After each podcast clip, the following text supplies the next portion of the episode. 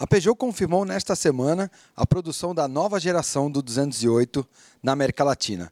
O país premiado foi a Argentina, onde o modelo, não por acaso, acabou de ser flagrado já sem nenhum disfarce. E nessas fotos a gente pôde verificar que já há algumas mudanças em termos de visual em relação ao modelo europeu.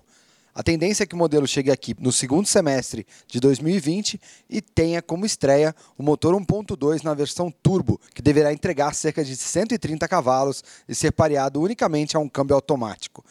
A extensão da Peugeot é brigar com o Volkswagen Polo e o Toyota Yaris nas versões topo de linha dos hatches compactos. Para mais informações, acesse motor1.com.